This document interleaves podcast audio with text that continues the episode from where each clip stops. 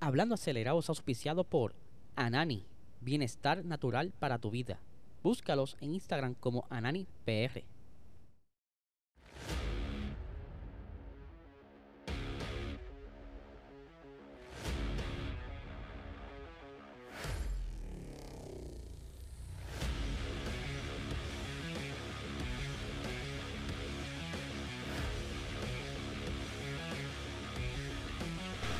Saludos amigos fiebre, bienvenidos a todos a otra edición más de Hablando Acelerable. Habla Liesel, ya por fin, por fin, por fin es viernes corillo, así que ya vamos a descansar en el fin de semana. Pero tenemos mañana sábado una presentación de Alfa Tauri, así que estén pendientes a nuestras redes en Puerto Rico Racing Sports en Instagram para que estés al día tan pronto salga ese carro. Vamos a criticar, luego lo reseñamos aquí en el canal. Por supuesto, les recuerdo que se suscriban a este canal. Ya estamos casi llegando a los mil. Mira, faltan unos pocos, no más de 40 eh, para llegar a los mil. Así que cuento con su apoyo. Yo sé que hay muchas personas que entran, ven el contenido y se van huyendo. Y sé que les gusta porque dejan el like. Así que deja aquí tu suscripción. Activa la campanita para cuando salga un episodio nuevo esté ahí rapidito y te lo avise. Por supuesto, contamos con el auspicio de Anani, mejor que Anani Medicinal que hay ahora mismo en el mercado. Si quieres pasar el fin de semana tranquilo, sin estrés, sin ansiedad, para dormir mejor y cargarte las baterías que llegue el lunes ready. Busca estos productos de alta calidad en tu dispensario más cercano y por supuesto lo puedes seguir en Instagram como AnaniPR, en Facebook Anani Salud y en eh, TikTok también AnaniPR. Así que ya lo saben y quiero corregirle unas cositas que me confundí ayer específicamente primero con el video que estuvimos pasando sobre el, el Mustang, que por un momento yo pensé que era el, el Mustang de, de, NASCAR y pues no se parece mucho y en realidad este Mustang es el de la categoría Supercars de Australia. Eh, lo confundí con el Mustang parecido al que están preparando para el garaje 56, así que ahí muchísimas gracias a el muchacho eh, que me cuida mucho siempre y está pendiente de todas estas cositas. Y otra cosa que estuve confundiendo, que se los mencioné que posiblemente la iba a confundir, lo que era el understeer y oversteer. Así que lo dije al revés, pero básicamente es lo mismo, es que o pierde el grip en la parte del frente o en la parte de atrás, creando un, un sobregiraje, ¿verdad? Ya sea de, la parte delantera o trasera. Así que vamos a arrancar con las noticias, ya que estamos mencionando, ¿verdad? Parte de lo que es IMSA. Eh, quería hablar un poquito de Román Grosjean. Ustedes saben que Grosjean está corriendo actualmente en la IndyCar, en el equipo Andretti específicamente, y que Román Grosjean fue parte de la Fórmula 1 y que eh, el señor Gunther Steiner le dio la patada, dijo, no te quiero manejar aquí, vete. Y él le ha ido de lo más bien allá en Indy y que recientemente le estuvieron preguntando, mira mano, y ahora que Andretti está por volverle a la Fórmula 1, ¿te gustaría regresar? Y él dice, mira, mano, no le voy a decir que no, pero tampoco le voy a decir que sí, ¿verdad? Porque hay cosas que uno, ¿verdad? Como que no las puede pensar, nunca debes decir nunca. Y aquí tengo las palabras específicas de Roman Grosjean y el por qué él se refiere a eso. Me dice, algo que aprendí el año pasado es nunca decir nunca. Le dije a mi esposa que nunca viviría en los Estados Unidos y que nunca competiría en una serie de Estados Unidos y que nunca haría la Indy 500 y eh, la he hecho tres, o sea, he hecho las tres. Así que creo que solo eh, nunca se sabe cómo será el futuro. Ahora disfruto, eh, disfruto estar en la IndyCar, disfruto poder hacer Lamborghini IMSA para las carreras de, para las carreras de resistencia. El equilibrio es el adecuado para mí. Y es que, como bien saben, si Andretti entra, él quiere tener esa, ese dúo que lo ayude a, arrancar en esa nueva faceta que ya tiene considerado a Colton Herta, pero ya Colton como que él descartó esos planes y dice, mira mano, a mí no me quieren allá. Pero Roman Grosjean pudiera ser ese piloto que lo ayuda a desarrollar ese monoplaza, ya que aunque choque mucho, el muchacho sabe bastante cositas técnicas que pudiera ayudar al equipo. Así que vamos a ver qué sucede con esto. Vamos a continuar aquí con las noticias. Eh, la FIA descarta el plan para reducir el límite de peso de los monoplazas del 2023. Eh, se estaba considerando bajar 2 kilos adicionales de 798 a 796. Pero obviamente esto va a votación y los equipos dijeron, no señor, se queda con 798 ya que fue bastante difícil alcanzar la meta de los 798. Hay equipos que todavía no se acercan a eso. El límite es 798 kilos, pero hay quizás equipos que dan todavía por los 790, 791, por ahí. Pero por lo eh, por encima de eso, 800, 800 algo. Y que entonces eh, pudiera ser mucho más difícil llegar allá y que ya Ferrari tiene otro plan de ir sobre por debajo del peso para jugar con el balance, lo mismo que Red Bull, pero ¿sabes? No, no es fácil y eso conlleva mucho dinero es reducir el peso de un monoplaza y es por eso que ellos están ahí este legislando que por lo menos dejen las cosas como están, ya yo lo, ya saben cómo llegar al peso este año según pasaron la experiencia del año pasado, así que vamos a ver qué sucede con esto y se mantiene el peso 798 kilos. Así que estaremos pendientes. Y ya que estaba hablando de Red Bull, ¿verdad? ustedes saben muy bien que Red Bull ahora se unió con Ford y que eh, una de las cosas por la cual Ferrari tuvo como que rezagado en la pasada reunión de motores de todos los equipos que no participó de la misma porque no fue invitado y es porque ellos no habían eh, firmado el preacuerdo de la, del draft de las normativas para los motores 2026. Es que Ferrari, y no tan solo Ferrari, aparenta ser que también Mercedes no estaba muy de acuerdo de eso, pero aún así firmó. Ellos no están de acuerdo que eh, Red Bull entre en el 2026 y se le considere motorista nuevo, o sea, que sea de cero, como si hubiese llegado un Audi de la vida, como si llegara un Porsche, alguien ajeno a construir motor. Porque como bien saben, ya eh, Red Bull está utilizando su fábrica, ya sea ensamblando las partes del motor Honda, o sea, lo traen desarmado y lo arman ahí, de igual manera la parte eléctrica y demás, eh, y que pues es por eso que ellos no estaban de acuerdo.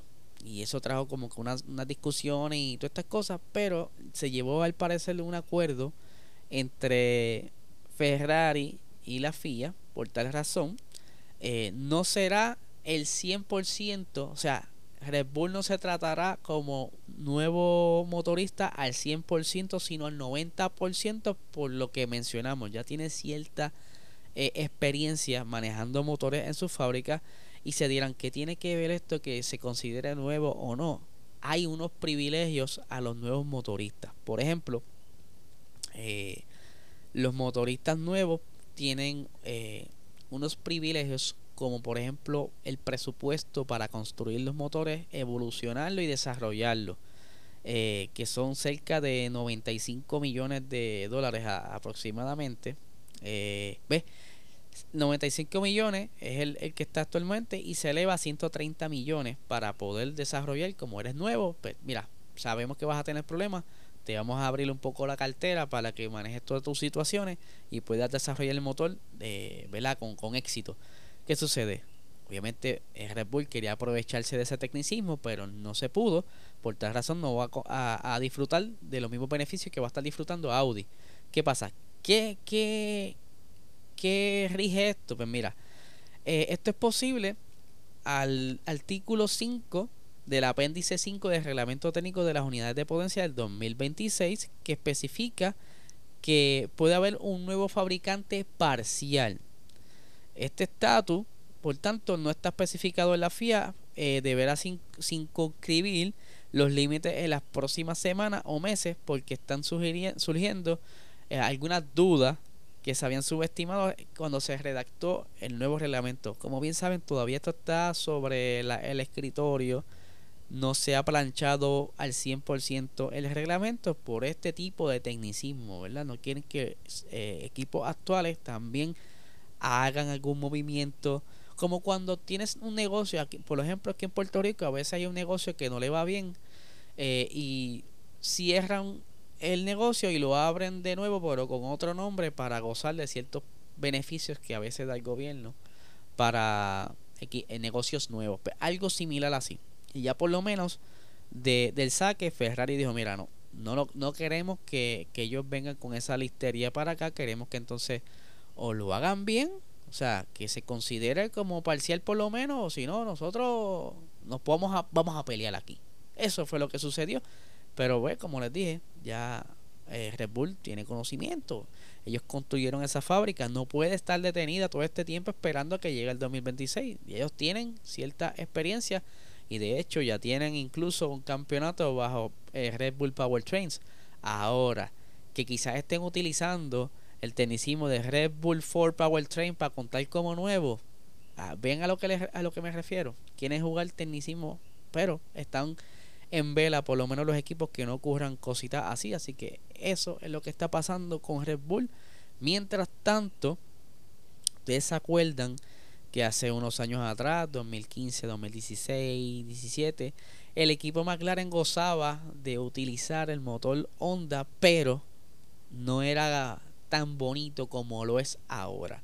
Para entonces, quien haya olvidado esta parte de la historia de la Fórmula 1, estaba Fernando Alonso todavía en el equipo McLaren y él se aborreció, se, se molestó con, con tantas eh, malos ratos que le estaba causando Honda. Honda estaba como en una etapa experimental. Ellos estaban eh, haciendo muchas cosas con el motor que les fallaba muchas veces en pista, en carrera, e incluso a veces estaban cerca de muy buenos puntos.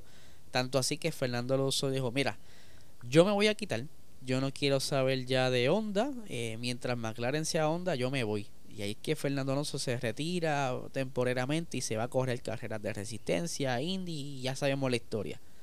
Ahí entonces eh, surgen las negociaciones entre Red Bull, entre Renault, que ahí estaba de por medio también Daniel Ricciardo. Entonces Renault dijo, pues está bien, dame a, dame a Ricciardo y pues entonces pude, podemos liberar el contrato de ¿verdad? Que ellos eran, eh, Renault suplía motor también a Red Bull y ahí entonces se liberan y puede entrar la Honda con ese riesgo, porque Honda les prometió muchas cosas a Red Bull que al principio tuvieron varias dificultades, pero poco a poco lo consiguieron, incluso cuando estaba rindiendo frutos eh, en el 2020 anuncia que luego de unos cambios organizacionales dentro de la, de la compañía Honda, ¿verdad? en altos niveles, pues habían decidido abandonar la Fórmula 1 en el 2021. Tan pronto terminará esa temporada, adiós, bye bye, Honda resuelve. Es cuando entonces eh, surge todo este problemón de que Red Bull, ah, pero ¿cómo va a ser? me vas a dejar a mitad aquí, yo no tengo quien me supla motores, yo no quiero volver con Renault. Obviamente Ferrari ni Mercedes me van a vender, ¿qué vamos a hacer? Pues ahí es que viene entonces Helmut Marco y Christian Horner y van y le lloran a la, a, la FIA para que entonces se congelen los motores hasta el 2026 porque en realidad la nueva normativa de motores iba a comenzar ahora en el 2023-2024 pero con este esta congelación de, de, de motores le dio ese espacio a que entonces se movieran al 2026. ¿Qué sucede? Ahí, pues Red Bull comenzó a negociar con Honda para que le vendiera eh, los diseños, ¿verdad? La, parte intelectual de todo lo que es el motor para entonces Red Bull a la prisa comenzó a construir ese motor. ¿Qué pasa? Ya saltándonos esa historia de Red Bull, lo que está surgiendo ahora es que eh, luego que Honda consigue ese campeonato eh, con Max en el 2021, en el 2022 también, pues deciden quedarse eh, como motorista. Todo cambió, ¿verdad? Ahora está más bonito. Pero que ahora de que después que se quedan, ahora Red Bull decide irse con Ford. Y ahí empieza como que onda, oye, por ¿qué va a pasar conmigo? ¿Qué voy a hacer? Yo como quiera me voy a inscribir como motorista para el 2026 y ya entonces comienzan las conversaciones con quién pudiera ser el posible futuro cliente. De hecho, uno de los, de los considerados fue Williams, pero el que más me llama la atención y salió en un reportaje de los muchachos de Race que eh, McLaren y Honda volvieron a sentarse a conversar para una posible unión en el 2026. Ahora es totalmente distinto a lo que estaba sucediendo antes en el 2016-2017, donde era un Honda eh, con muchos problemas técnicos, con problemas de diseño. Incluso el motor, que el tamaño de motor que se estuvo probando en ese último año que estuvo Fernando Alonso, es el mismo tamaño que hoy día está utilizando el Red Bull que es un tamaño reducido que ayuda entonces a acomodar la aerodinámica más recogida, ¿verdad? Más angosta lo que simplifica eh, el estar creando piezas aerodinámicas porque ya al ser más fino pues ayuda aerodinámicamente es mejor hacerlo más pequeño pero que eso trae mucha curiosidad porque entonces comienzan las conversaciones. Ah pero y si les pasa lo mismo y mucha gente la contenta ah qué bueno ya por lo menos Honda tiene dos campeonatos y eso pues por lo menos un campeonato de constructores del 2022 y eso pues da como que más, más ánimos y que pudiera hacerle el regreso de McLaren si no es que regresan estos años con Mercedes pero hay que ver hasta dónde llegan estas conversaciones porque muchas veces conversar conversar todo el mundo que se cierre el trato es otra cosa así que vamos a estar bien pendientes de qué sucede con todo esto porque me trae mucha emoción esa nostalgia de McLaren Honda así que estaremos pendientes a lo que esté saliendo y como les dije, eh, eh, sigan a nuestras redes Puerto Rico Racing Sports en Instagram para que estés al tanto de todas las noticias que están saliendo. Mira, minuto a minuto. Estamos ahí casi sacando las recién salidas del horno.